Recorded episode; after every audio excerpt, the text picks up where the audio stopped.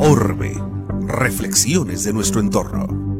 Un programa de la Universidad Autónoma de Ciudad Juárez. Hola, ¿qué tal? ¿Cómo le va? Bienvenidos nuevamente a su programa Orbe, reflexiones sobre nuestro entorno. En esta ocasión le, damos, eh, le vamos a presentar una charla eh, muy, muy importante para todos nosotros.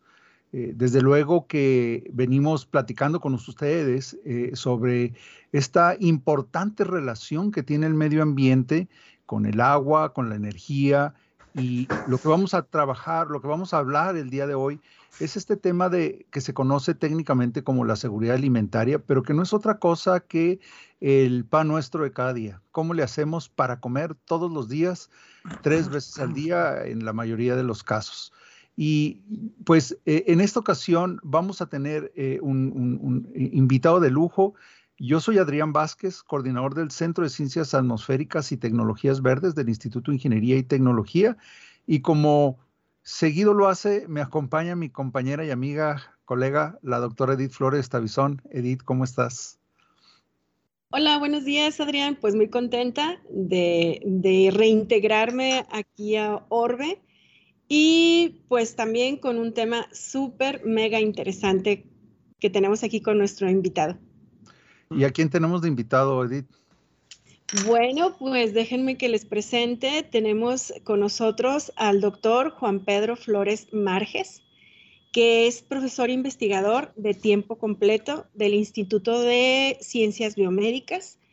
Él está en un cuerpo consolidado que se llama Sistemas de Producción Agrícola y está en el área de la maestría agroalimentaria.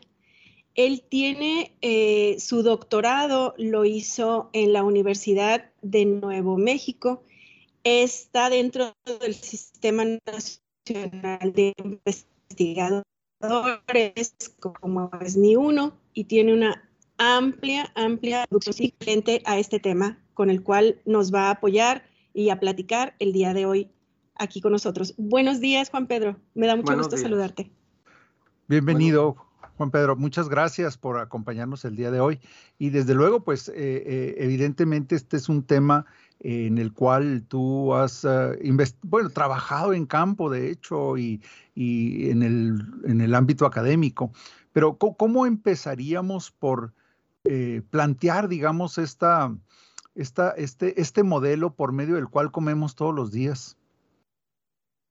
Sí, antes que nada, una, pues, agradecimiento, ¿verdad?, por la distinción que me hacen de participar en Orbe, en este programa tan importante. Y, bueno, compartir, ¿verdad?, parte de la información que hemos colectado, que por experiencia tenemos.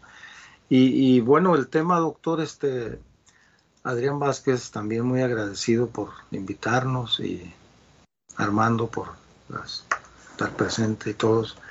Eh, yo creo que es un, tema, desde que me lo planteó usted, un tema bastante complejo, ¿verdad? ¿Cómo dar de comer a dos millones de personas, o millón y medio diario y durante el año?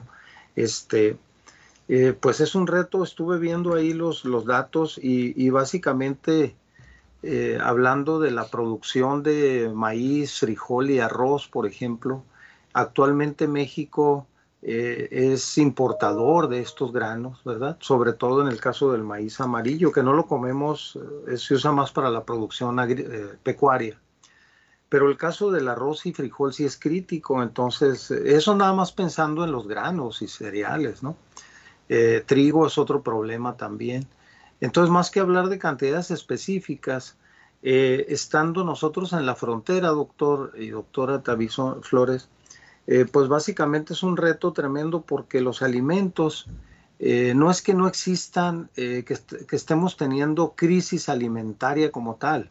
El problema más grave es que si ustedes van al supermercado, los precios cada vez están más caros. O sea, la gente le alcanza menos. No es que no haya. Usted va y encuentra un kilo de tomate, de aguacate que anda en 90 pesos. El tomate subió de 20 a 45 pesos. Es decir, esa es la crisis que nos está llegando, ¿verdad? Este, ¿Por qué? Porque el transporte es mucho más costoso, eh, pero la productividad agrícola, fíjense, no es tan crítica. Por ejemplo, eh, yo soy de Sinaloa, de Culiacán. Allá los productores, toda mi familia es agricultora. Eh, los productores sacan entre 15 y 18 toneladas de maíz por hectárea. Es, es excelentes rendimientos. En el Valle de Juárez y el norte de, Chihuahua, en trigo, por ejemplo, están obteniendo hasta 10 toneladas por hectárea de trigo, que son excelentes rendimientos. Es decir, la productividad agrícola a lo mejor no es la cosa tan grave ahorita, ¿verdad? Este, en la cuestión de eficiencia. Eh, eh, mucho eh, tiene que ser los costos de traslado, los costos de, de, de, distribución de los alimentos, este, y claro, sí existe, digamos, al haber más población, eh, pues está existiendo más demanda de alimentos, eso es evidente, ¿no? Ahí, ahí no tenemos mucho que discutir. Pero en la parte de recursos, doctor, también, por ejemplo, pues el agua, ¿verdad? Aquí en la zona norte, pues es otro tema crítico. Eh, hace dos años yo presenté en ingeniería un tema que le llamé la guerra por el agua en el Valle de Juárez. Mm. Y lo sintetizábamos en que el agua eh, que nos llega a Juárez del tratado que ustedes conocen de 1944, ¿verdad? Nos tenían que dar 74 millones de metros cúbicos de agua del tratado y ahorita no nos da ni 30 millones de metros cúbicos y luego el agua en vez de llegar en marzo llega hasta junio. Este, eso es un problema grave en el que los productores del Valle de Juárez, por ejemplo, que son como unas 12 mil hectáreas que se siembran, ¿verdad? Principalmente alfalfa, trigo, sorgo y algodonero, y poquitos frutales como nogal y pistache. Entonces, eh, el agua es otro punto crítico eh, debido a que la ciudad, por ejemplo, eh, de los 250 pozos que tiene la ciudad, que me informó la última vez el biólogo Francisco Núñez Sánchez, que era el director de saneamiento hasta el año pasado, pues me comentaba que el problema es que cada vez tienen que profundizar más para obtener el agua que requiere la ciudad, ¿verdad? Y por eso el agua cada vez nos sale más salina, más alta en concentración de sales. Incluso me comentaba que hay pozos en la ciudad este, que superan algunos índices de elementos, ¿eh? por ejemplo, flúor, no pasan la norma, entre otros elementos. Creo que no, hay algunos que inclusive hasta arsénico, ¿no? Ya tiene niveles. Hasta arsénico, correcto, entre otros, ¿no? Y eso, claro, la población no lo sabemos, ¿verdad? Pero existe esa información únicamente que es confidencial yo no les voy a dar más datos, digo, por cuestiones de reserva, que, que pues él, él, me confió alguna información, pero no, no es de uso público debido a que pues ni la Junta de Agua suelta esa información.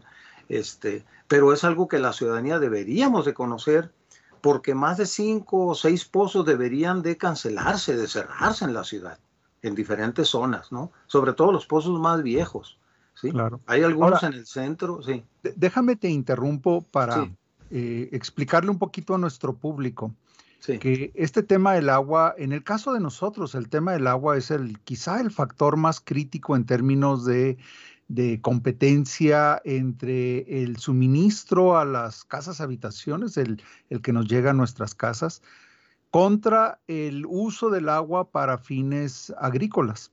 Y siempre se ha, digamos, de alguna manera, eh, eh, pues se ha debatido en algunos foros sobre si, si el agua deberíamos mejor usarla para suministrarle agua potable a la población, por ejemplo, el agua del tratado, eh, meterla primero a la ciudad y, solamente el agua desechada o el agua eh, residual tratada, dársela al valle, ¿verdad? Y, y esto desde luego, eh, pues es un debate que, que se ha mantenido porque, pues desde luego, a veces no tenemos conciencia o no nos queda claro como público en general ¿Cómo entra el Valle de Juárez en particular?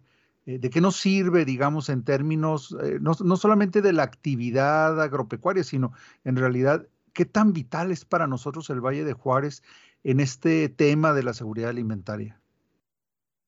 Sí, eh, muy buena pregunta y excelente tema, este doctor. Mire, el Valle de Juárez suministra gran cantidad de forraje para la industria lechera. Por ejemplo, las industrias de las lecherías Escobar, este, Zaragoza, entre otras, que es la, marca Lucerna, ¿verdad? Que todos conocemos, Tiene lecherías alrededor de Juárez y de Villomada.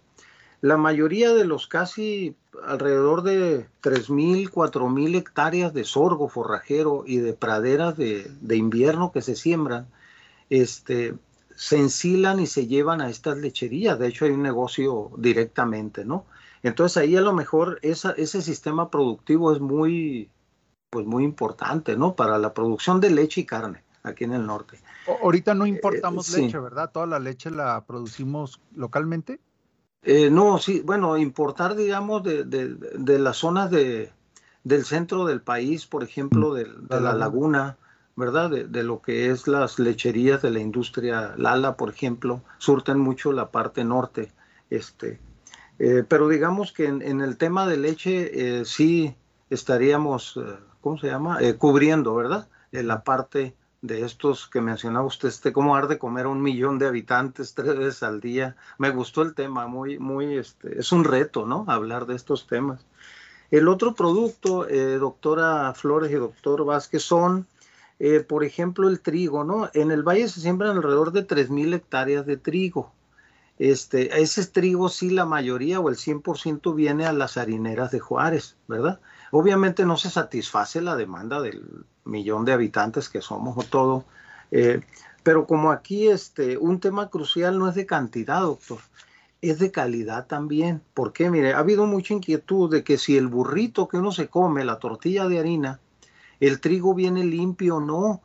¿Por qué? Porque ha habido mucha inquietud de que el Valle de Juárez se rega con aguas residuales tratadas, ¿sí? Usted ha hecho estudios muy buenos y muy importantes en esa materia, ¿verdad? En campo.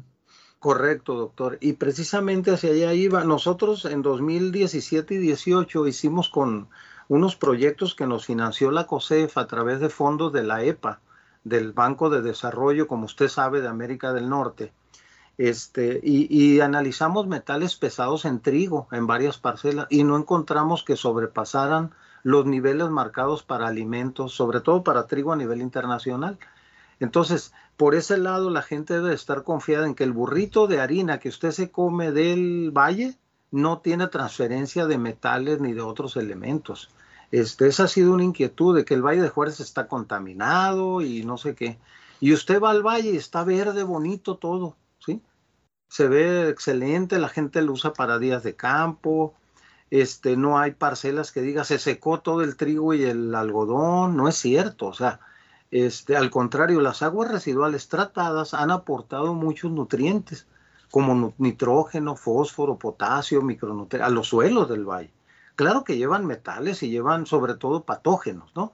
Eh, la Escherichia coli, la salmonela, todos esos eh, patógenos eh, también con el tiempo, doctor, se eliminan en el ambiente, ¿verdad? Hemos hecho estudios microbiológicos también. Cuando estaba la doctora Evangelina Olivas, ella era microbióloga en ICB, se retiró hace tres años, y muchos estudios hicimos para ver cómo andaban patógenos como Cryptosporidium y Yardia lamblia, que esos son eh, enteroparásitos muy graves. Con un quiste que usted consuma le da diarrea y puede ir al hospital. O sea, también eso lo analizamos y sí existen en las aguas tratadas, ya residuales tratadas.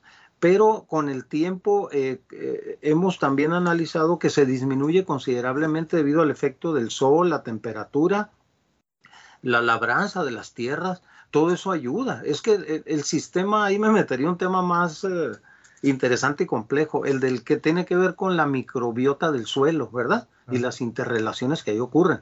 Entonces, eh, en estos estudios, doctor, no los hemos hecho solos. Nos ha ayudado gente de Texas AM University, aquí del Paso, microbiólogos que han analizado cripto y yarde.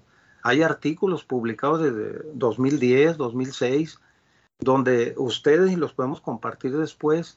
Este, pero igual es un tema, doctor, que sí tenemos que seguir monitoreando, ¿verdad? No porque hicimos estudios ya vamos a concluir eso. Es casi constante, ¿no? Que tenemos que estar yo, tuve la oportunidad hace varios años de leer una publicación eh, que usted fue el autor principal sobre este tema eh, y, me pareció muy revelador el tema del Valle de Juárez. Eh, vamos a tener que hacer una pausa, amigos. Estamos en Orbe, reflexiones sobre nuestro entorno.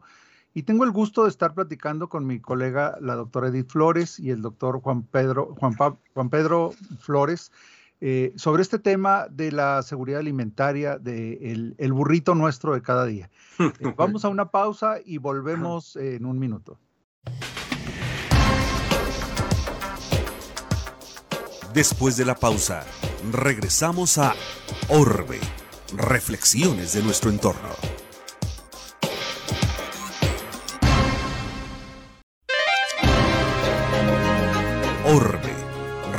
Reflexiones de nuestro entorno.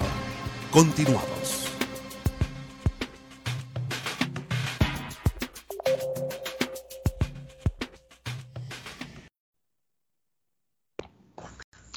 Gracias amigos por seguir con nosotros. Eh, yo soy Adrián Vázquez del Centro de Ciencias Atmosféricas y Tecnologías Verdes de la UACJ y en esta edición de Orbe estamos platicando sobre eh, la comida y vamos a continuar con esta plática eh, con mi colega la doctora Edith Flores y el doctor Juan Pedro Flores.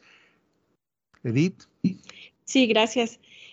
Fíjate que viendo todo esto de la producción alimentaria y de que en realidad eh, la mayoría de los alimentos que podemos consumir aquí en la ciudad son de importación, o sea, no tanto que vengan de Estados Unidos, sino que dentro del mismo país requerimos de todo ese transporte, de todos esos alimentos para que lleguen hasta nuestro hogar.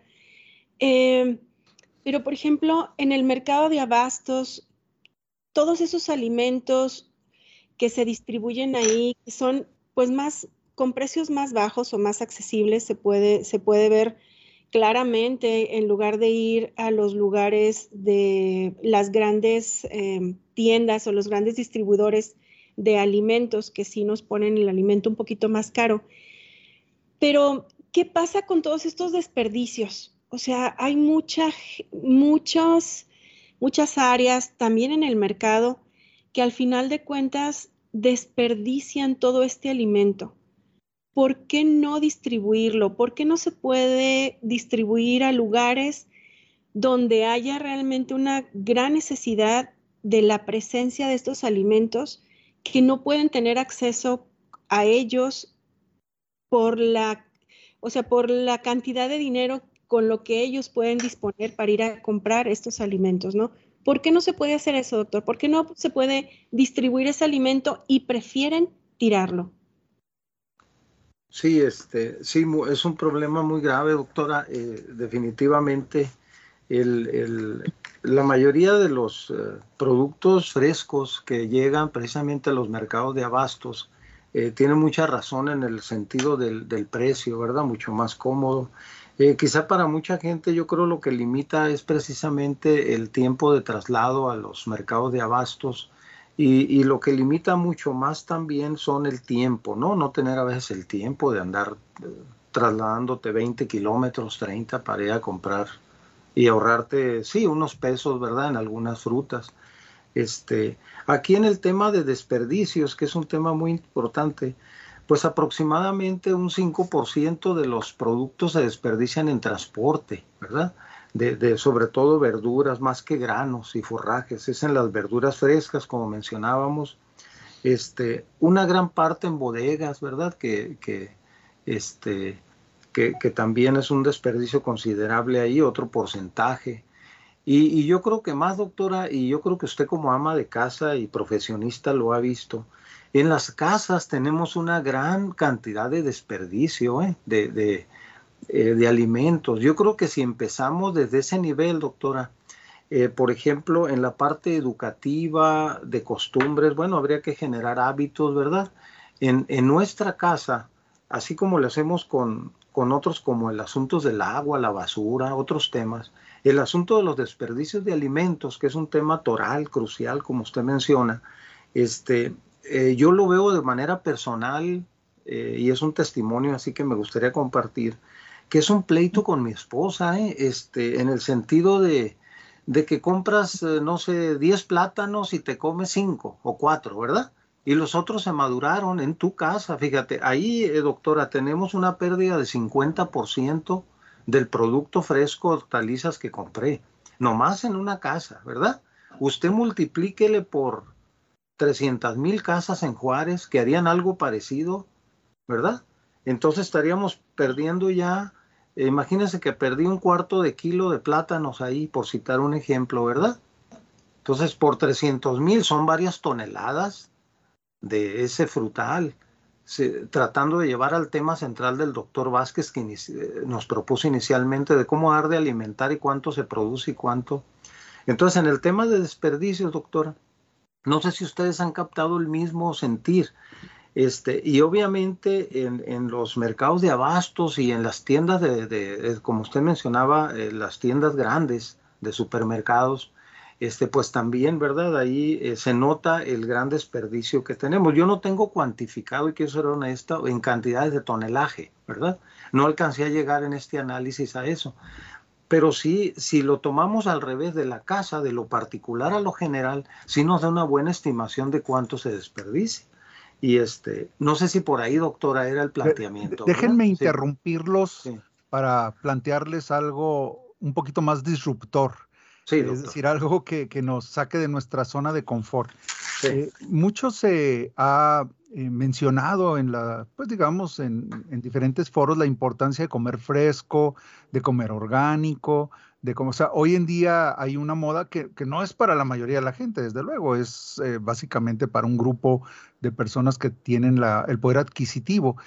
Y, yo les quiero preguntar, este tema del, del desperdicio que tenemos tan, tan fuerte, que ha sido también inclusive tratado por Naciones Unidas como un tema importante en esto de la seguridad alimentaria, eh, no se resolvería si volvemos o nos mm, lanzamos de lleno a la comida procesada, es decir, que en vez de comprar comida fresca, compramos en lata, congelada, o sea, en una manera que pues eh, se garantice un mejor, una, una, mejor, una mayor eficiencia, o bien la producción de huertos eh, en, los hogares para comer fresco, o bien tener lo que son eh, en muchas ciudades, eh, sobre todo del norte, se plantea, por ejemplo, rehabilitar naves industriales como gigantes invernaderos para producción masiva de, vegetales frescos.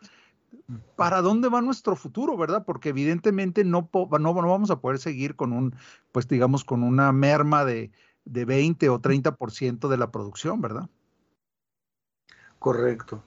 Sí, definitivamente este, esta opción, bueno, de, comer eh, eh, frutos o alimentos procesados en lugar de los frescos, este, pues sí, de hecho así es como los mercados, doctor, nos han traído en, la parte de, proporcionar esos alimentos eh, que nosotros adquirimos, ¿no? En los diferentes lugares, pues.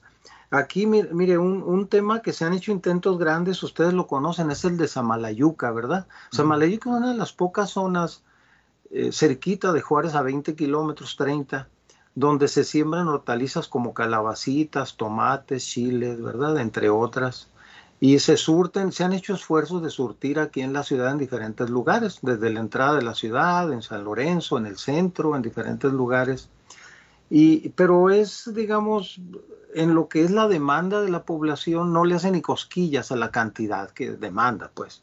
A lo mejor ellos eh, les beneficia algo a los productores vender directamente, la gente se beneficia, este, pero también sabe que, doctor, ahí ocurre un problema que yo lo he visto y, me gusta mucho hablar de lo que uno ve en la sociedad, eh, aquí con las familias y todo. Hay gente que va al mercado de abastos y como sale más barato, este, porque tengo yo familiares, le digo, van y compran, en vez de comprar un kilo de manzanas que usted ocupa, se traen cinco kilos de manzanas. Porque está muy barata.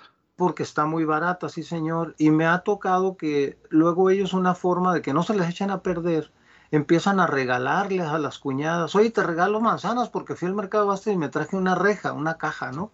De 20 kilos.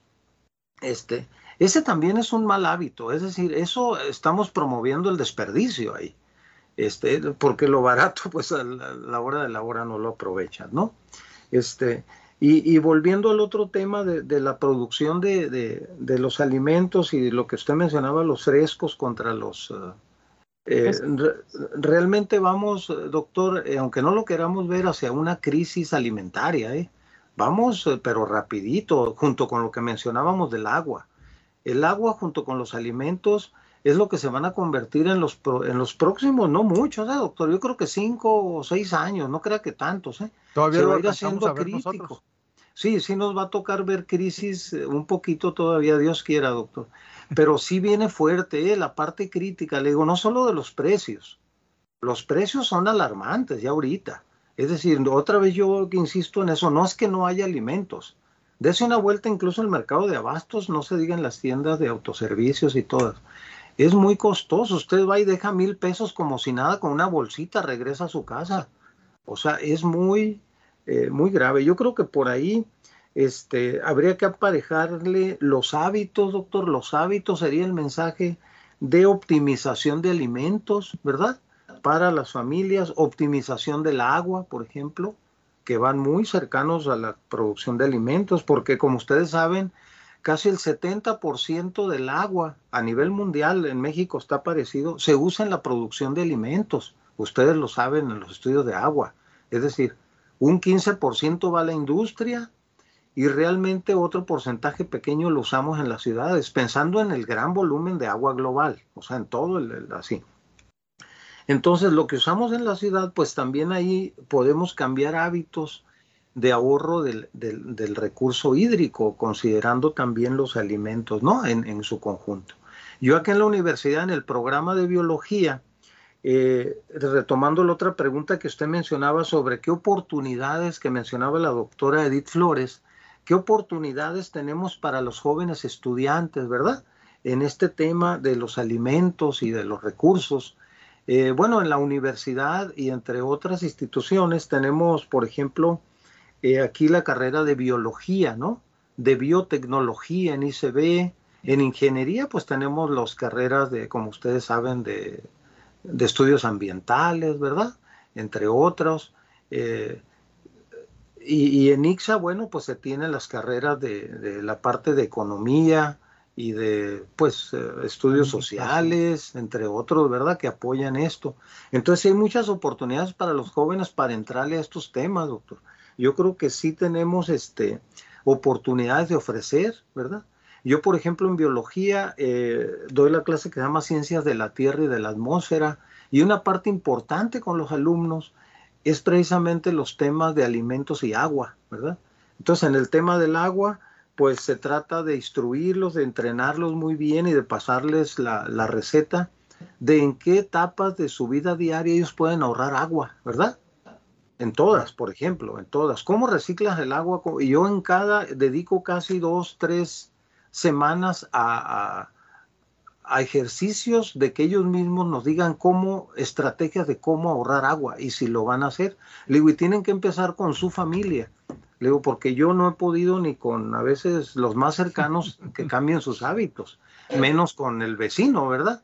Entonces le digo, pero, pero olvídense del vecino y de tu mamá y tu hermano. No, no, empieza contigo mismo. O sea, tú, si te bañas en 10 minutos, ¿por qué no le echas la, y el tiempo y te bañas en 9, ¿no? Si te lavas claro. los dientes en un minuto, ahora que sea en menos, en medio minuto, cosas así, muy sencillas, pues, ¿no? Pero si usted solo multiplica, doctor, por un millón de habitantes que ahorraron un litro, nos estamos ahorrando un millón de litros diarios. O sea, con toda eso, la energía que eso implica sí, y la claro. producción y todo eso. Pues sí, se nos acabó el sí. tiempo, realmente, Edith. No sé si quisieras tú hacer una, eh, una última intervención antes de despedir a nuestros radioescuchas. Bueno, pues nada más invitar a todos nuestros jóvenes que se involucren. Ya lo hemos dicho en varias, en varias otras ocasiones en temas tan interesantes como estos. Eh, lo que se requiere es actuar y actuar en favor de nuestro ambiente y de nosotros mismos. Si no actuamos en favor de todo esto que nos rodea para vivir mejor, nuestra calidad de vida va a ir hacia abajo. Entonces, eh, que se involucren, que busquen, que, que busquen estos temas, que se involucren en estos temas que son de gran importancia para todos nosotros y para nuestra sobrevivencia. Ahora sí, que es así de importante, ¿no? Sí, ya, ya, ya, llegamos a ese punto, a ese punto de crisis, eh, es importante. Sin embargo, yo quisiera que no nos despidiéramos en una nota apocalíptica, sino más bien como una visión de oportunidad. Esta es una gran oportunidad para las nuevas generaciones de transformar el mundo en una, en una economía que realmente eh, sea consciente de nuestros recursos naturales, que podamos satisfacer todas nuestras necesidades de la mejor manera posible. Y para ello tenemos un nivel de avance tecnológico como nunca se había tenido en la historia de la humanidad. Entonces, creo que ustedes, nuevas generaciones, pues tienen un gran reto eh, formidable reto que vale la pena eh, meterse, involucrarse y no quedarse encerrados eh, con videojuegos. Vamos a, vamos a poner manos a la obra. Y yo con esto quiero despedir este programa. Yo soy Adrián Vázquez, coordinador del Centro de Ciencias Atmosféricas y Tecnologías Verdes. Y este es el programa Orbe, Reflexiones sobre nuestro entorno.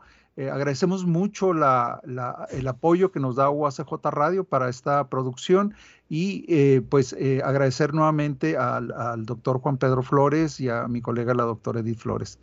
Hasta luego. Gracias, buen día. Hasta luego, muchas gracias por la invitación. Orbe, reflexiones de nuestro entorno.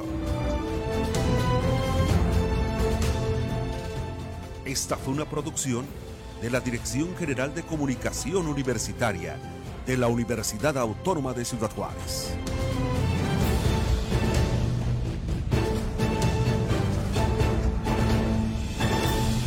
Este fue un programa de la Dirección General de Comunicación Universitaria de la Universidad Autónoma de Ciudad Juárez.